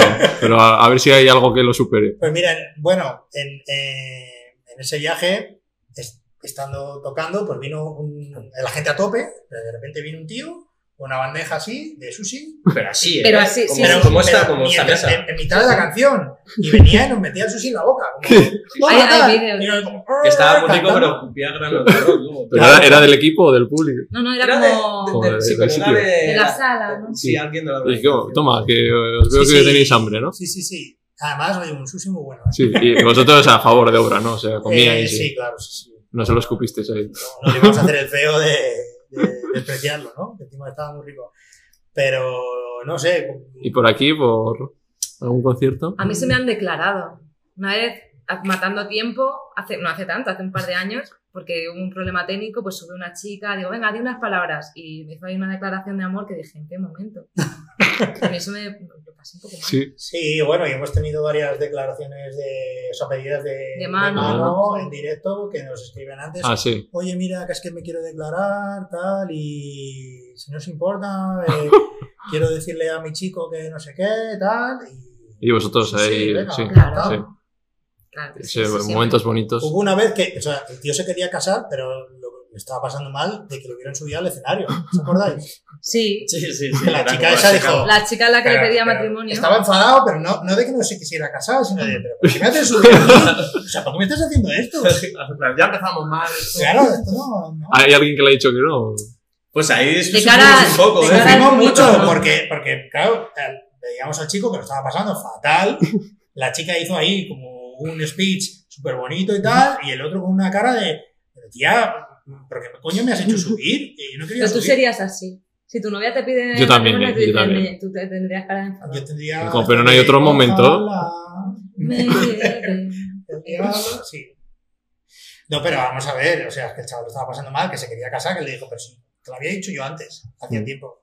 No. Y luego desde arriba yo tocaba un grupo y la verdad es que se- digo, hostia, qué panorámica, se ven caras, se ven cosas que, que dices, madre mía, y te tienes que aguantar. ¿Qué, qué es lo que más surrealista habéis visto? Aparte del que está dormido. Mira, hace poco, no recuerdo en qué festival tocamos, pero ya era como tardísimo, tardísimo, iba la gente con la cara desencajada, eh, borrachos. Verás que una GoPro en eso es que sería la hostia. Claro, o sea, porque normalmente tocas una hora un festival y tocas por la mitad, está la gente bien, pero ya a las tantas, o sea, va la gente, pero The Walking Des- Dead. Eso pasó el viernes pasado, que tocamos a las 3 y media de la mañana en un festival Bueno. de Galicia, en Portamérica. Nosotros en la cocina del amor subimos a gente para que haga de, de cheerleader. Ah, Y sí, Pues ¿eh? se perdían por el camino, decías, sube tú. No, y de repente desaparecía, venía. Eso. nos- y Y nos iban tan borrachas eso, de dos solo llegó a encontrar la entrada una. Y otra tres, tres que había sido idea suya subir de voluntaria y tal, subí muy contenta a mitad de canción. Se, Se notó que ella estaba tan borracha que estaba así. Y me Soltó dice, los pompones. "Ah, ¿Me, me puedo bajar? Y digo, baja, baja.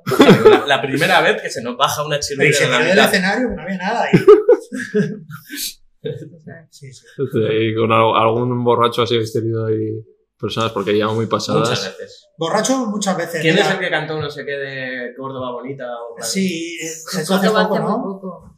Alguien se sube una chica en esa canción tal y me dice, ¿puedo cantar el himno del Betis? Y Que digo, ya, "Porfa, claro, que eso. yo soy del Betis, Sí. pero la chica debería, debía saberlo en ese momento, claro, y me dijo, voy a ganármela así, digo, venga, canta el himno del Betis. Le dio tanta vergüenza que cuando No, pero iba- es que había ganado la Copa del Rey. ¿eh? Ya, pero a ella le daba vergüenza. O sea, ella quería, pero en el fondo Claro. estaba ahí dudando. Y entre que dudaba, lo hacía o no lo hacía, el tío que tenía al lado pilló el micro y dijo, pues voy a cantar como soy cordobés.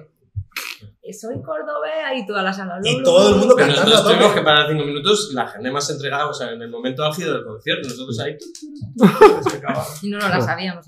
Claro. Que no nos la sabíamos. Nos, nos tiramos pollitas de vez en cuando. Claro. Eh, ahí te has colado, ¿no?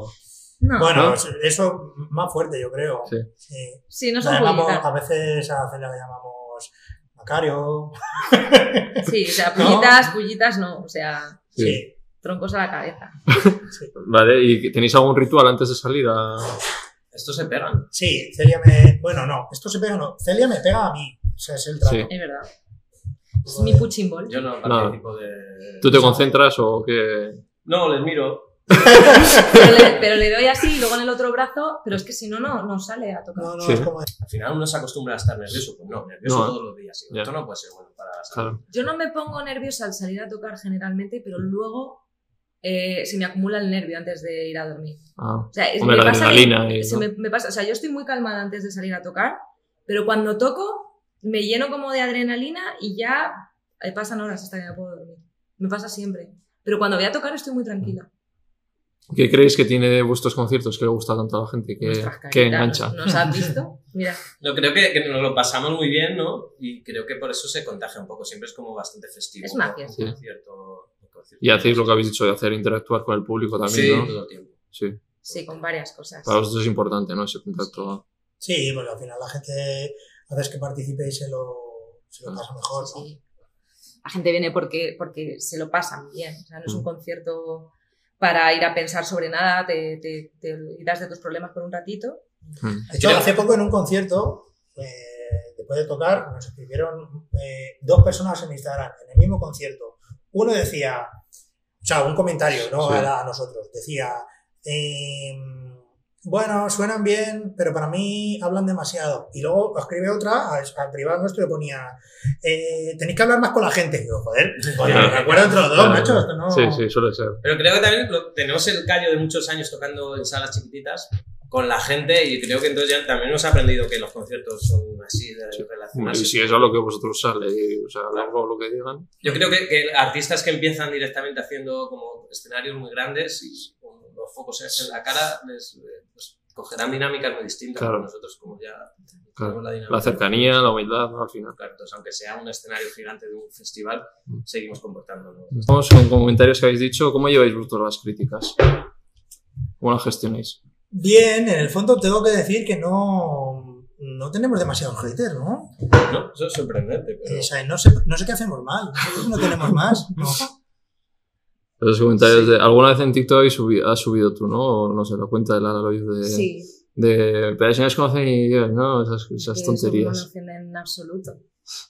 Sí, pero bueno, nosotros hace años ya decíamos... Yo les pongo corazones a esa O sea, gente. como que la gente de- nos dijese cosas eh, chungas nos hacía gracia, que siquiera nos, nos sentaba mal, ¿no? Yo recuerdo mm, allá en la época aquella que nos presentamos a la preselección esta de Mm. Eurovisión, ahí sí que había mucha gente que, que nos ponía caldo porque está lleno de haters. Sí. Pero tampoco, tampoco nos mm, sentaba mal Sí. nada, ¿no? No, a mí lo que dices tú justo me sorprende que, que hemos ido ganando en, en- en piropos, pero en, pensaba que iba a ser una Sí. cosa en paralelo, pero la gente por lo general no nos suele, no sé, nos, a lo mejor piensa cosas horribles de nosotros, pero no, no las verbalizan. Vale. Eh, vamos con colabos, que estáis, estáis bastante a tope, ¿no? Con colabos. El Erika, temazo, ¿eh? O sea, ya cuando lo puso antes de salir, dijo, buah, que, bueno, habéis hecho con Lérica, estáis, bueno, otras que no se puedan decir, que con, con quién más, que Con Nena Conte, Conte. que es maravilloso. Su... ¿Mm? Con Delaporte, ¿no? Eh, con René. Con Olaya de Ajolotes Mexicanos. Con O Dani, sea- parece un estrés. Sí. O sea, ¿os molan las colabos?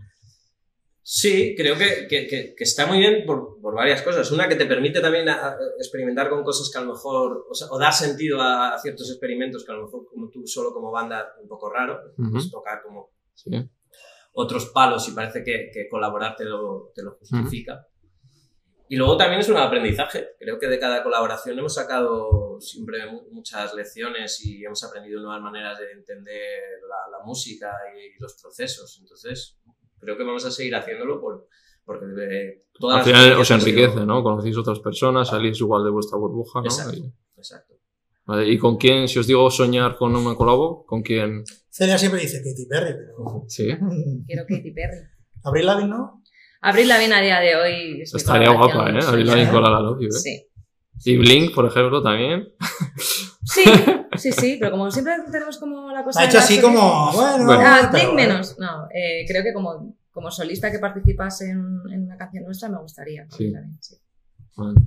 Eh, vale, vamos acabando. Siempre pregunto, ya sé que yo soy el vegano este, entonces, ¿qué pensáis del veganismo? Os- Tenéis Pues un mira, vegano en la banda, ¿no? te iba a decir que Oscar, Oscar es eh, vegano y bueno, también en, en los eh, en el hospitality que siempre mandamos, pues eh, tenemos opciones veganas Ajá. y todo.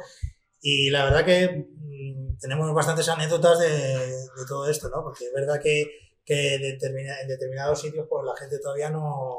Sí, hace poco, pues, eh, pobre Oscar, pues es que él, él- él no se queja, ¿eh? Nunca, jamás dice nada, pasa que hace poco fuimos a un restaurante y le dijimos a, a la mujer del restaurante que si tenía pues algo que no fuese de procedencia animal y, y se quedó así pensando un rato y dijo, tengo oreja. Y dijimos, ya, Joder. no es que nos haya dicho, yo qué sé, ya, un Una yogur. parte del cuerpo. Claro, eh, es como, tío, oreja. Y claro, nos, nos echamos a reír, carcajada. Luego me dio un poco pena a la mujer. Pero como no Ya. te vas a reír, o sea, yo lo siento por la mujer, Ya, pero o sea, oreja. me daba un poco pena porque la mujer es que nos estaba dando O sea, cuenta de dice la. queso, Claro. pues puedes entender la confusión, Claro. ¿no? Porque dices, bueno, vale, Sí. es procedencia animal, pero no es carne, claro. vale. Es que dijo oreja, que es una parte del cuerpo. Sí, y entonces fue un poco ahí. Bueno, eso. No, a Oscar le conocemos también desde hace unos 15 15 años. sí, sí. ¿Y era ya entonces? Y ya, sí? ya- Ostras, y ya eh. Entonces, es, es verdad que ahora, pues oye, yo estoy mucho más familiarizado con el tema, pero en aquel entonces eh, fue el primer. eh, Sí, de los que- primeros, sí, que, sí. que conocí. Me generaba mucha curiosidad y aprendí mucho con él. Y él lo ha hecho por una razón ética, entiendo. Sí, sí. Sí, sí. Sí, de, de hecho, ya hace mucho tiempo, yo recuerdo que nos llevó la primera vez, venga, vamos a ir a un sitio vegano que nos llevó él y, y a mí me explotó la cabeza porque era un, un, un Chino, bar que sí. había... Ah, no, claro, es que nos llevó a dos. tío, en No, yo- pero yo creo que fue primero el otro, ¿no? El bar. Mm. Eh, era como el típico bar con su chistorra y su todo, y, Todo. pero era todo vegano. Sí. Y, ¿En serio? ¿Esto? Sí, no, porque era que decir, ahora ya puede que no te, te sorprenda porque, no sé, Sí. como está más a la orden del día, pero en, en aquel momento para mí era todo una un descubrimiento vital. eh, joder. Se, se puede y, y- Sí, que no te mueres. Es verdad que él también supongo que a nivel de sacrificio no es, no es comparable, que creo que ahora es muchísimo más, Sí, más, sí. más sencillo, pero en aquel momento el, o sea, su compromiso era bastante heroico. Creo Ya me lo presentáis un día, tengo curiosidad Sí. de conocerle. Sí. Vale. Pues vamos con las tres últimas preguntas que ha dado todo el mundo. La primera, una serie favorita y música favorita. Ah. Serie favorita, Robert. Serie favoritas, que tengo unas cuantas. Aunque no me digáis Friends, me vale. A mí me gustó mucho una que se llama Altered Carbon. Es poco bestia, Ah. pero ¿De dónde se puede ver? pues no me acuerdo. ¿Cómo has dicho? Altered Carbon. Vale. Pero Es, está es- en Netflix, ¿no? sí, es, es o sea, hay que tener un poco de estómago, es un poco... Ah, ah. Fíjate que a mí las cosas de Yuyu no me gustan, pero eso Mm. me gustó. A mí es que me gustan mucho las comedias. Y, Ah, sí. de, no sé, rollo de Office. Ah, vale. Ah, bueno, The Office es estas, que- estas series. Y hay una que, que se llama The Flight of the Concords, que no sé por qué, siempre cuando, cuando la vi pues me, hizo muchísima gracia. No sé si es porque me sentía identificado de alguna manera, porque son, era como, eh, son unos personajes que, que van a buscarse la vida como músicos. Y son un puto desastre. Entonces yo me sentía muy identificado con, con, con ellos. ¿no? Y de oficio, porque yo de oficio. ¿Y tú, David? Yo también como- soy un poco de sitcoms, Sí. que me gustan eh, todas. Pero Friends no te gusta. Pues Friends no, me, no es de... No es que Yo he visto uh, Seinfeld, la, la he visto entera, no sé cuántos capítulos debe haber, pero es como Ah, sí, ¿eh? 120 y creo que la he visto entera Sí. tres veces. Rollo aquí no hay quien viva también, no sé. No, eso no. Es que No. vuestra generación, eh, claro, nuestro pegó fuerte. Ahí la No, mía pero si yo lo pero he visto la muchas mía... veces, Sí. pero que no, no, Ah, no, eh, no de- engancha, eh. No, porque Seinfeld yo la sigo viendo a día de hoy. Sí. ya no, es que la Ah, viera en su momento. De hecho, yo era un niño cuando se, Ah. cuando se emitía. O Ni siquiera habíamos, sí, eso es de los 80. Ah. Pero Vale, música favorita, un grupo, una, una música que escuchéis ahora de Mi grupo favorito es The Distillers. yo los Ramones de todo. los Ramones, ¿eh? Sí, a ver, yo es que justo íbamos hablando Celia y yo en el coche Los Subways. de los Subways y es que es uno de mis... Subways, como Sí. el sitio de comida. Sí, Sí, no, no, brutales. no sé si es mi grupo favorito, pero está en el top 3 seguro. Sí. Y como lo hemos ido escuchando antes, pues Y de, ahora el panorama español, ¿quién veis como que tiene más futuro en la industria? O- Ayer lo hablábamos que Belén Aguilera es como la, la próxima diva del, del Sí. pop en este país. Sí. Yo creo que sí. Sí, no sé, vi un tuit de Lola Indigo y Belén Aguilera con todo el peso de la industria musical de, de España. No, a, mí, a nivel compositora me gusta mucho y luego tiene una voz que es que parece de otro planeta. O sea que mm, o sea, es como de las cosas que tengo así como recientes que hemos hablado. sí, luego hay otros artistas como Gens, por ejemplo, que me gustan Ajá. mucho también. Sí. ¿Escucháis rap vosotros también? ¿no? No, lo que pasa es que ahora como todos los géneros se han diluido un Claro. poco y hay raperos haciendo pop. Sí, bueno, Gens, bueno, Recycle G. Claro, Sí, exacto. Al Sí. final tampoco... Pues, ¿Haríais una colabo con alguien así? Sí, Sí. Sí, sí, sí. claro. Eh, No, y chica sobresalto, ojo. Hombre, La diva del pop. ahí, ahí falta una colabo, ¿eh? pues segundo, eh, si os doy 24 horas de vida ahora mismo, ¿qué haríais? Comer todo lo que no me dejo comer porque me da miedo engordar. Claro, te juro que, que me pondría ciega Sí, a comer. ¿Y a Yori que le den o...? A Georgie, como con Georgie. Ah, vale, vale. Sí, sí, o sea, no es incompatible. Pero yo querría comer. Venga, ramen ahí Guau. todo el rato, ¿no? Sí, sí. Sí, Pues sí, nada, yo me uniría a Celia. O Me sea, gusta mucho comer. yo, Sí, yo, yo Creo que David iría al gimnasio. No, a- no, dormir para que no, luego no te pille el fin del mundo cansado. Yo raparme la cabeza. Sí. Me la, voy a la morir. respuesta más rara es que han dado de 24 horas. Mm. Ahí han dicho todos la mayoría, no me voy con mi familia. Bueno, entonces, ojo, tal. que le diría a todo el mundo lo que pienso de ellos sin filtro también, porque total, Pero te si vas a no tienes morir. filtro, Ah, tengo ahí un porcentaje. A estos dos les cantaría a los 40 Buah, y... chaval, aquí. Ojalá que se liaría aquí. Ah, pero yo ya me voy. Ah, me voy a morir. Vale. Y nada, la tercera, que invitéis a alguien a- al podcast. Yo quería, yo quería invitar a, a, a Daniel Coer. Ostras, sí. Es que vas a flipar en colores. Sí. O sea, tú quieres los secretos de la industria de la Sí, música. sabe, sabe mucho. Pero sabe no, raja mucho. Mucho, mucho. No tiene Es- que- Si le tiras un poco la lengua, se le olvida Sí. que le está grabando y. te lo Eso va a ser magia. Sí.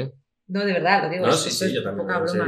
Creo que es el, el mejor invitado de podcast que alguien puede Sí. tener. ¿Cómo se llama? eh? Daniel Comer. Pero tiene Instagram y así. pues. Sí. Sí, Sí, sí, sí. Daniel Cabo. Es que además le podemos mandar un audio ahora mismo. Sí. A ver, luego yo lo tengo que investigar, ¿eh? que igual no me gusta. He sido muy tiquismiquis también. Hola, Daniel Alcover. Estamos aquí, eh, los chicos y yo, en, en un podcast que se llama Animales Humanos. Y, y nada, nos han pedido que invitemos a alguien a que sea el próximo invitado. O sea, quiero decir que tú tendrías que venir para que te entrevisten. ¿Te gustaría venir a hablar y beber café? Y a hablar sobre la industria musical que me han dicho que rajarías bastante. Entonces es un podcast donde se raja. Es un podcast donde se raja y donde hay que contar cosas interesantes. No se nos ocurre mejor persona. Ahí quedó. Ya sí, eso me dices. Va- vas a flipar. Sí. Pero de verdad, o sea, lo mejor que Voy a va a dar tener- muchos clips de TikTok, ¿no? De momentos de... Esto es la verdad de la industria musical. Yo no sé por qué a Dani no le invitan a, a más entrevistas. Él es que el Dani- productor de Subterfuge. ¿o? Es- sí, No, bueno, no es de lo- subterfuges. lo ha sido de cabecera de muchos grupos. De muchos grupos, sí. De, de hecho, de grupos actuales, de Sí. Niña Polaca, Los sonidos eh, actuales. B, tal, pero que, que es muy bueno porque además es que Es la cara oculta de los éxitos, date cuenta que. conoce a muchísima gente que, que está en la industria, lleva muchos años y, Sí. Interesa. Devil Came to. Me lo hizo él. Ah, sí, ¿eh? Claro, o sea, esa producción es suya, tenía 25 años. Wow. Y claro, El fin del mundo, entre otras muchísimas canciones nuestras, las- la, ha producido él. Oculta de muchos éxitos que se han hecho en este país, los de Big Noise, los Mm. de, de Bebe también, de... Vale, pues a todos los invitados os doy un regalito, pero hoy sé- soy tan imbécil que se me ha olvidado en casa. Vaya. ¿No me vas a dar un Entonces se lo daré a Celia y ya os lo, os lo daré. Yo, Se ha quedado donde el pantalón roto de ahí, ahí, o sea, hoy ha pasado todo. Y nada, que miréis a cámara y recomendéis el podcast, porque la gente se tiene que, suscribir. pues eh, os tenéis que suscribir al podcast porque, porque mira, no, o sea, ¿qué, qué, qué razón necesitas? Ah, nos lo hemos pasado muy bien, hemos contado muchas cosas. Sí, Se ha hablado de todo, ¿no? Un poquito, que Un poco sí. de todo, Sí. sí, ¿no? Ha sido un monográfico Lara Love You. Y Hemos nada. estado muy a gusto y invitamos a la gente a que se suscriba. Pues nada, chicos, que ha sido un placer. que Igualmente. hemos pasado muy Igualmente. bien. Y que os vaya genial en, en vuestra onda ahí, sin, con la humildad que lleváis por delante. Y nada, chao. Bonitos. Yo también quiero.